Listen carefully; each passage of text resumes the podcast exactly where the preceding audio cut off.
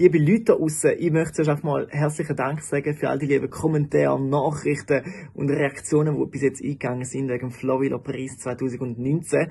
Es ist ähm, mir eine große Ehre, dass der Preis da ja ein paar Jungs geht von der Region.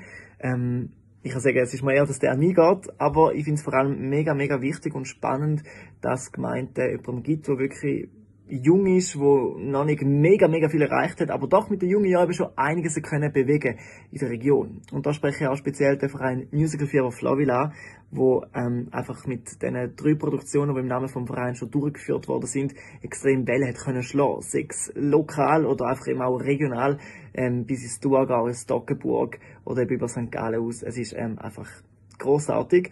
Und darum danke ich viel, viel mal der ganzen Gemeinde, all den Leuten, die für das verantwortlich sind und auch all den Leuten natürlich, die den Verein Musical Fieber Flowville über die Jahre hinweg schon unterstützen, immer wieder können schauen oder auch im Hintergrund ähm, helfen.